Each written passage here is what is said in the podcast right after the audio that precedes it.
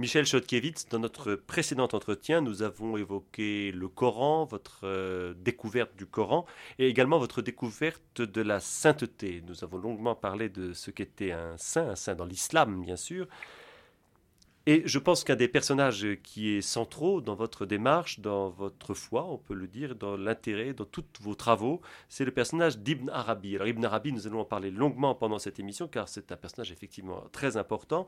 On peut signaler d'ailleurs qu'il y a un livre grâce auquel on peut bien comprendre la structuration de l'œuvre d'Ibn Arabi, sa vie et euh, sa vision mystique de l'univers divin, c'est la quête du soufre rouge de Claude Hadas. Claude Hadas est votre fille. Euh, la quête du soufre rouge a été publiée aux éditions Gallimard il y a maintenant, il y a fort peu de temps. Et c'est un livre dans lequel je crois qu'on peut trouver un bon itinéraire, même pour celui qui n'est pas musulman, pour comprendre comment s'organise la pensée d'Ibn Arabi. Ibn Arabi, vous-même, vous en avez euh, parlé euh, fort longtemps. C'est un personnage impressionnant. C'est un contemporain de Saint Dominique de Saint François d'Assise. On dit qu'il est né en Murcie en 165, il est mort en 1240, fort loin de l'Espagne, fort loin de la Murcie.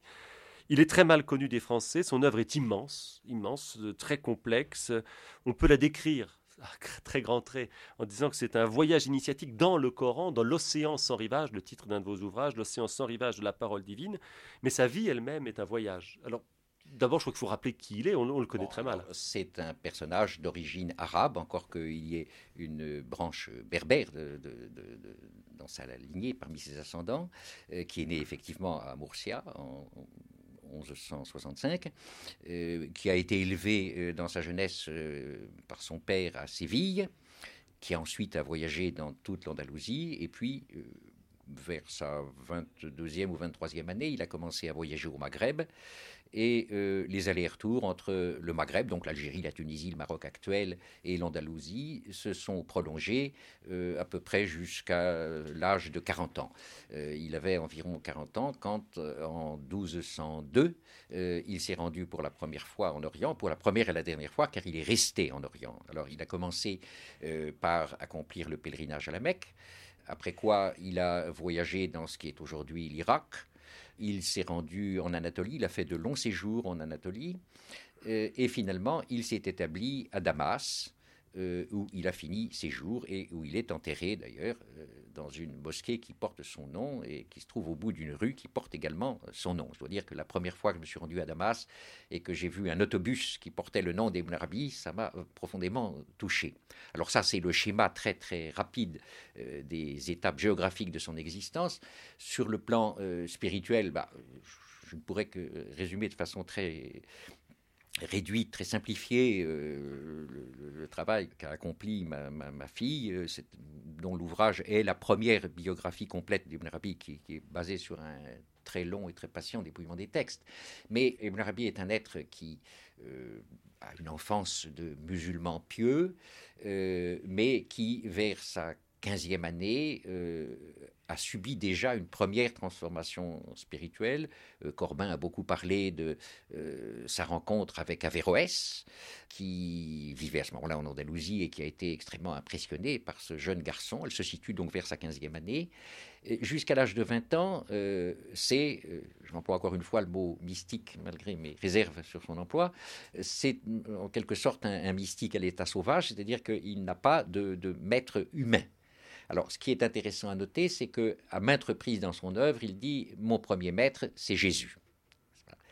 Euh, il considère qu'il a été guidé par Jésus lui-même euh, dans les débuts de sa vie spirituelle. C'est vers l'âge de 20 ans euh, qu'il entre vraiment dans ce qu'on peut appeler le cadre traditionnel de la voie initiatique en islam, c'est-à-dire qu'il devient le disciple de plusieurs maîtres. Et il a écrit un très beau livre qui a été traduit en espagnol d'abord par Racine Palacios il y a très longtemps, puis euh, en anglais et finalement en français, qu'on a traduit sous le titre de d'Andalousie, où il parle très très longuement de euh, ces maîtres soufis. Euh, c'est un, terme qui désigne les, les, hommes spirituels. Ibn Arabi emploie plus souvent d'autres termes d'ailleurs que le, le, mot soufi. Enfin, il l'emploie avec une certaine réserve pour des raisons qui seraient un peu longues d'expliquer ici. souvent, il parle tout simplement de Arrijal, les hommes pas Les hommes, les véritables hommes, c'est-à-dire les hommes euh, engagés dans la voie vers Dieu. Le soufi donc signifie Soufi, euh, peut le traduire par mystique si vous voulez, euh, ce, sont, ce sont les initiés, parce qu'il y a une notion d'initiation par un maître qui joue un rôle euh, important. Ce qu'on appellerait un maître spirituel peut-être Ah oui, mais enfin, tout soufi n'est pas forcément un maître spirituel. Il y a des gens qui n'ont jamais voulu enseigner personne, et puis il y en a d'autres qui, tout en étant désignés comme soufis dans les ouvrages historiques ou géographiques, ne sont jamais arrivés à cette plénitude de vie spirituelle qui leur aurait permis de, d'exercer cette fonction magistrale. Euh, avant de revenir à Ibn Arabi, que nous ne perdons pas de vue, je, je profite de ce que vous dites sur les soufis pour vous poser une question. Est-ce que l'islam serait au fond plus souple que le christianisme ou que le, le, christianisme dans son ensemble, euh, justement pour accueillir cette capacité d'expression personnelle d'un croyant qui fait qu'on peut se réclamer de lui sans demander un appareil, à un clergé, à, à, toute une structure de, de, de, le valider. Dans les religions occidentales, en particulier dans le christianisme, sa version occidentale, on se méfiera toujours d'un être solitaire qui affirmera des choses dans son coin. Bien entendu. Alors en islam, euh, j'avais mentionné lors de notre premier entretien qu'il n'y a pas d'autorité canonique, il n'y a pas de pape, il n'y a pas d'évêque, il n'y a pas de concile. Il y a des mouftis qui sont chargés de dire le droit, d'interpréter la loi, si vous voulez. Mais euh, un moufti qu'il ait été désigné à ce poste par un souverain, par un président de la République, ou qu'il euh, le soit simplement parce que sa compétence est reconnue, euh, n'a pas le pouvoir de lier les croyants, parce qu'un autre moufti peut dire exactement le contraire. Alors, on va être amené à propos d'Ibn Arabi à parler des très violentes polémiques qui ont éclaté à son sujet dans la communauté musulmane et qui se perpétuent de nos jours. Euh, mais ce qui est sûr, c'est que, en tout cas, euh, jusqu'au XVIIIe siècle, c'est-à-dire jusqu'à l'apparition du wahhabisme. Nous nous trouvons dans une situation où, bien sûr, il y a des personnages, et souvent des, clercs, des, juristes, des docteurs de la loi, qui critiquent le soufisme, et notamment, et beaucoup plus que d'autres, Ibn euh, ils ne représentent pas la majorité. Dès la fin du XIIIe siècle, vous avez un personnage bien connu, euh, Ibn Taymiyyah, dont se réclament d'ailleurs les Wahhabites, qui attaquent très violemment euh, bien des formes de mystique, et en particulier celles que représente euh, Ibn Arabi. Mais Ibn Taymiyyah et ses successeurs, il aura des disciples tout au long des âges, occupent une position minoritaire jusqu'au moment où la tendance qu'il représente recevra l'appui d'un support politique, à savoir le mouvement wahhabite qui au départ est très très petit. Il naît dans le Najd, qui est une province d'Arabie saoudite, enfin de ce qui est aujourd'hui l'Arabie saoudite. Euh, euh, il est très petit, mais très militant, n'est-ce pas? Jusqu'à cette époque-là, le consensus le consensus euh, des soufis, des hommes de loi et du peuple des fidèles dans son ensemble est un consensus qui est favorable au soufisme. Alors Ibn Arabi, pour revenir à lui, est quelqu'un qui d'abord se réfère à Jésus qu'il n'a pas rencontré, il ne l'a rencontré que par les Écritures. S'il dit qu'il l'a rencontré. Donc c'est un mystique là. Mais bien sûr. Bien sûr, non, mais il, ne parle pas de, Jésus, n'est-ce pas? Bon, euh, il est fort peu probable que Ibn Arabi ait lu les évangiles. Euh, les quelques allusions qu'il fait aux évangiles euh, sont basées sur des notions qui étaient communes à tous les musulmans cultivés. Vous savez, il ne faut pas oublier que dès, son départ, dès les années qui ont suivi la mort du prophète, l'islam a conquis des territoires où vivaient de nombreux chrétiens, que des traductions des évangiles en arabe ont été faites.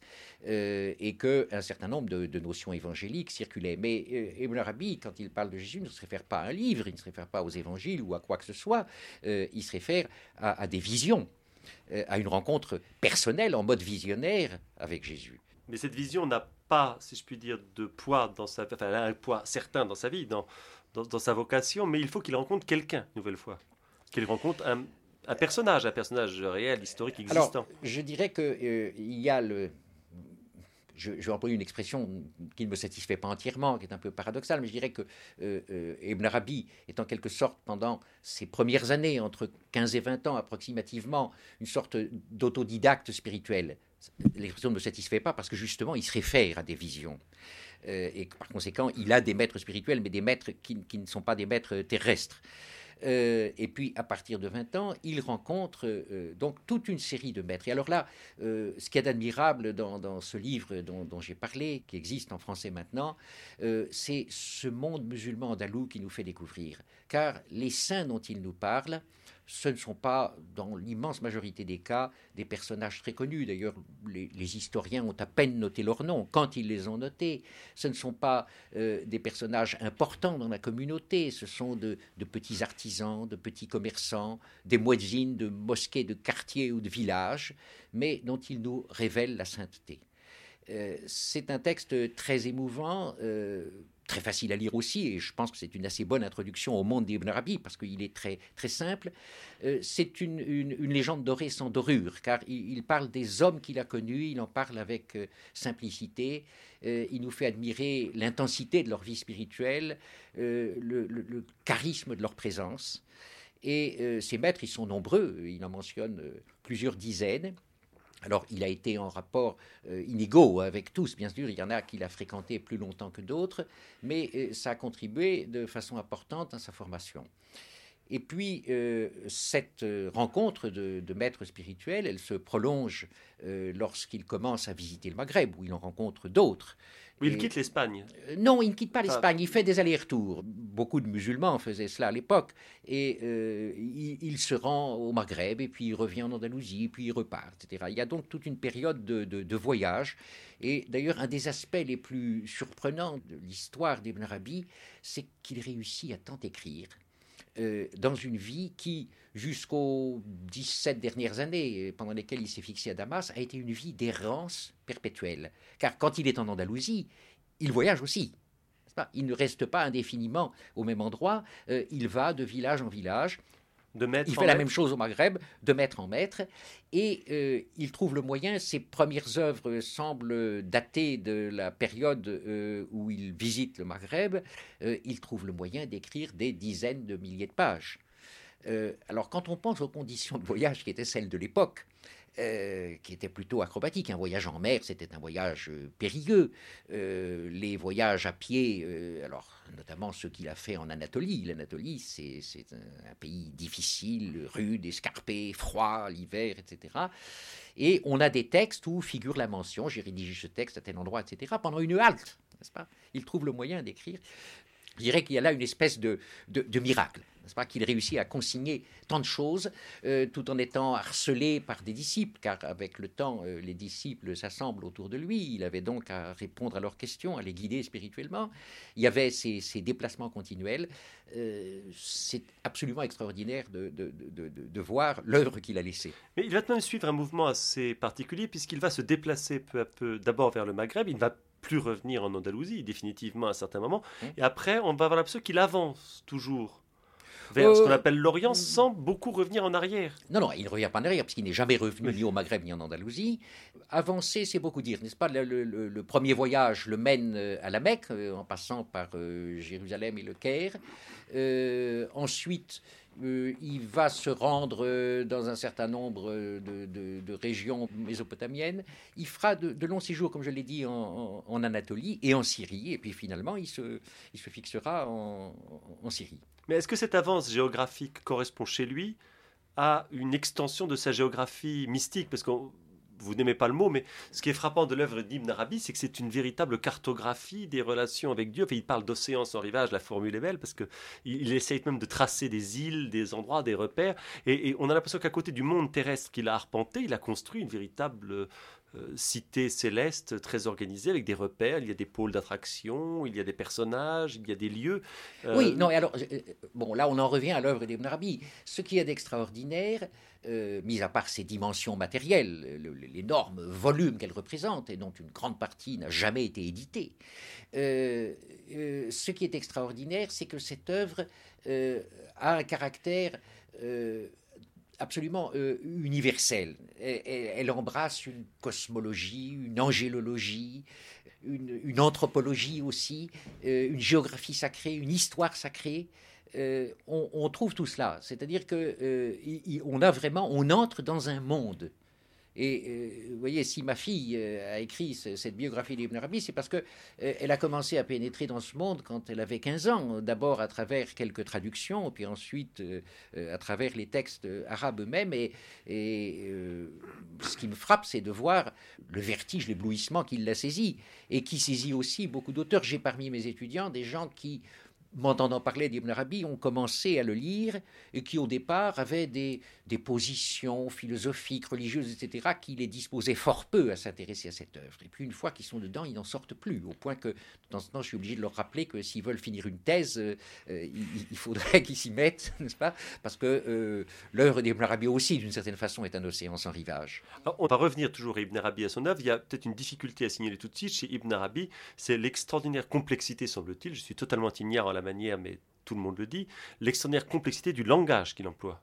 Il semblerait que traduire Ibn Arabi ou de le restituer en français, c'est très difficile. C'est très difficile. Alors, la première difficulté, elle est commune à tous les auteurs musulmans. Euh, dès qu'on veut les traduire dans une langue occidentale, à l'usage de lecteurs qui ne sont pas des spécialistes ou des arabisants, euh, on se trouve devant, euh, d'une part, des formes propres à la langue arabe et aux langues sémitiques, d'autre part, devant un vocabulaire technique toute discipline engendre son vocabulaire technique. La mystique chrétienne a le sien, le, soufisme a le sien. Euh, ça, c'est une première difficulté, mais elle n'est pas propre à Ibn Arabi. La seconde, euh, elle est double. Euh, d'une part, son langage est souvent difficile, davantage dans certaines œuvres que dans d'autres.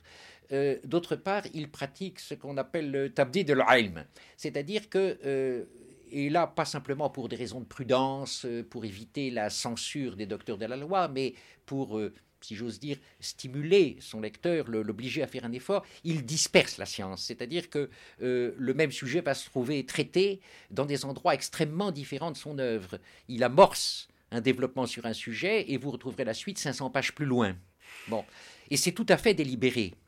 Alors, euh, la, structure de son œuvre a d'autres raisons que j'ai essayé justement d'expliciter dans mon dernier livre. Elle est, extrêmement liée au Coran et c'est souvent l'ordre de certaines sourates ou l'ordre de certains versets à l'intérieur des sourates, les sourates sont les chapitres du Coran, euh, qui déterminent l'enchaînement des chapitres. Mais quoi qu'il en soit, l'une des difficultés tient précisément à ce que cette œuvre euh, est à la fois très cohérente et en aucune façon systématique. Euh, si vous la comparez à la somme théologique, n'est-ce pas, quand vous lisez saint Thomas d'Aquin, vous pouvez trouver ça difficile, mais euh, il y a une logique de l'exposition. Cette logique, vous ne la retrouvez pas. Je ne dis pas qu'il n'y a pas de logique dans l'œuvre d'Ibn Arabi, il y a une logique spirituelle liée au Coran, j'y insiste, euh, mais elle est très déconcertante pour un lecteur occidental, et j'ajoute pour beaucoup de lecteurs arabes. Je, connais énormément d'arabes qui n'arrivent pas à lire Ibn Arabi.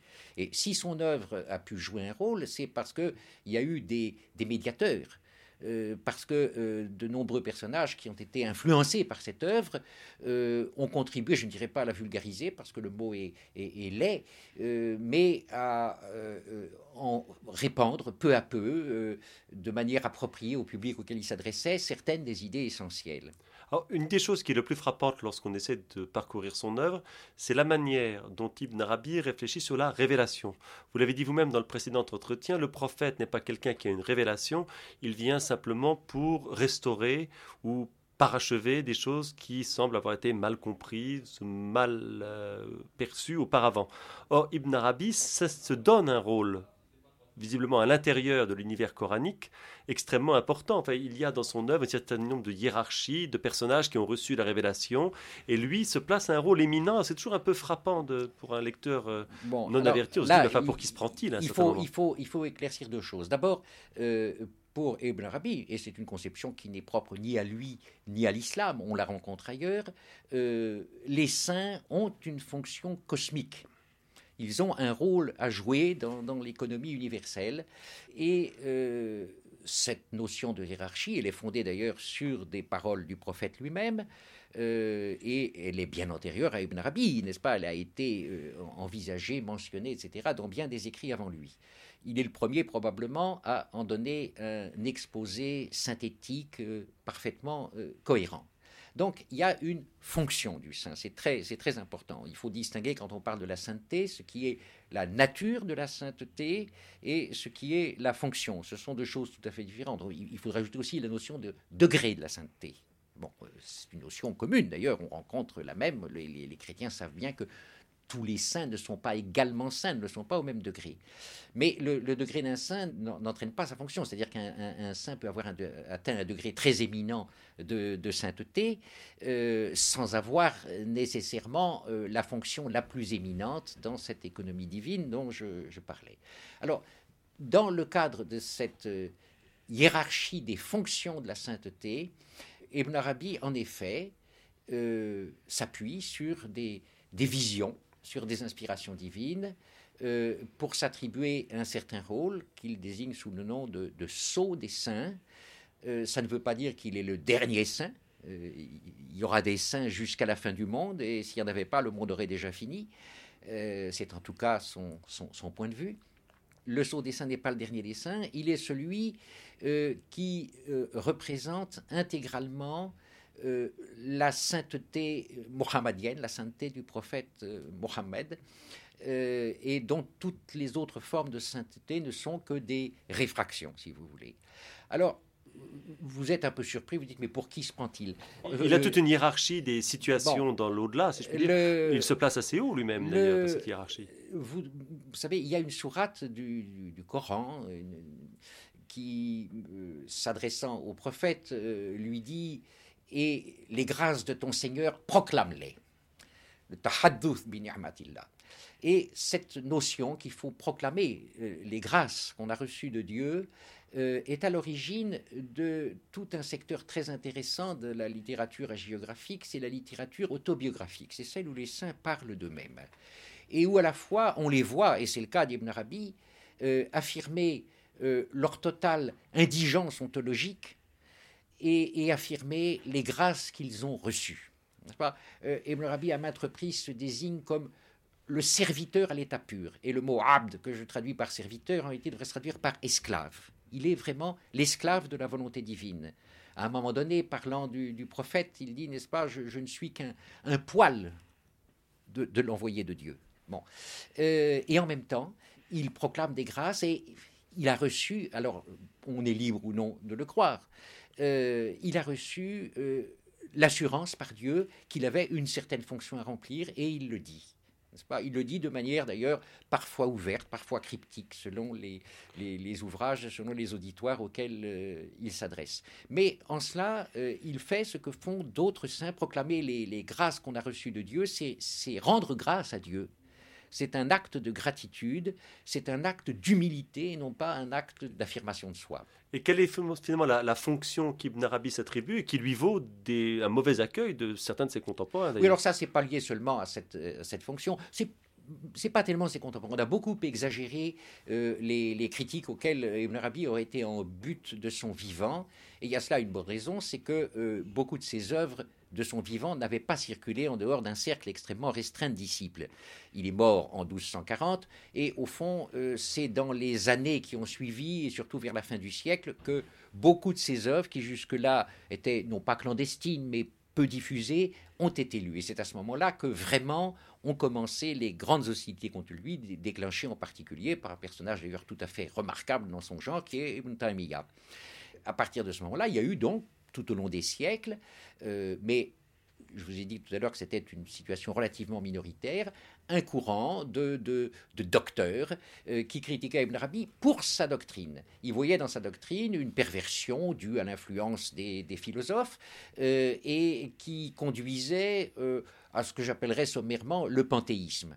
je suis personnellement convaincu qu'il n'y a aucune espèce de panthéisme chez Ibn Arabi, mais c'est l'accusation qui, qui était portée contre lui par des gens qui avaient fort mal lu son œuvre c'est impossible de résumer la doctrine d'Ibn Arabi, mais quel est au fond le, nœud central de, ce qu'il peut révéler Bien sûr difficile vu le nombre d'ouvrages et l'ampleur de son œuvre?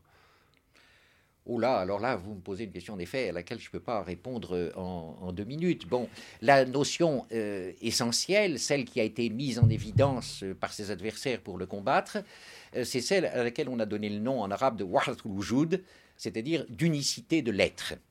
Et c'est des ambiguïtés ou des incompréhensions sur cette notion euh, qui ont conduit aux accusations de panthéisme, qui ont souvent été reprises par les orientalistes, qui le sont moins aujourd'hui parce qu'on le connaît un petit peu mieux, euh, mais qui ont été euh, la source de, tout cela.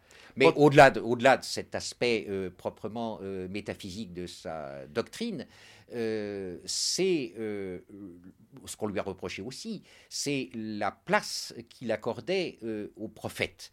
Euh, alors cette place, bien sûr, elle est éminente pour tous les musulmans, quels qu'ils soient, mais euh, on lui a reproché en quelque sorte de diviniser le prophète.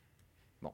Ce sont des accusations qui, à mes yeux, ne, tiennent pas debout dès lors qu'on lit les textes, mais euh, une lecture un petit peu rapide ou mal informée peut permettre en effet de croire à quelque chose de ce genre. Panthéiste, c'est-à-dire qu'on estimait que son, euh, son chemin vers Dieu, sa sensibilité à Dieu était trop générale, trop vague, pas assez ancrée dans la société islamique? Ah non, non, non, ça c'était beaucoup plus précis que ça. Ça portait sur des points de, doctrine tout à fait essentiels. On lui reprochait de confondre euh, Dieu et, la créature. Il aimait trop euh, l'univers. Enfin... Euh, c'est pas seulement qu'il aimait trop l'univers. On lui reprochait de soutenir une doctrine dans laquelle il n'y aurait plus aucune différence entre, entre le créateur et la créature. C'est ce qui revient à, diviniser la créature.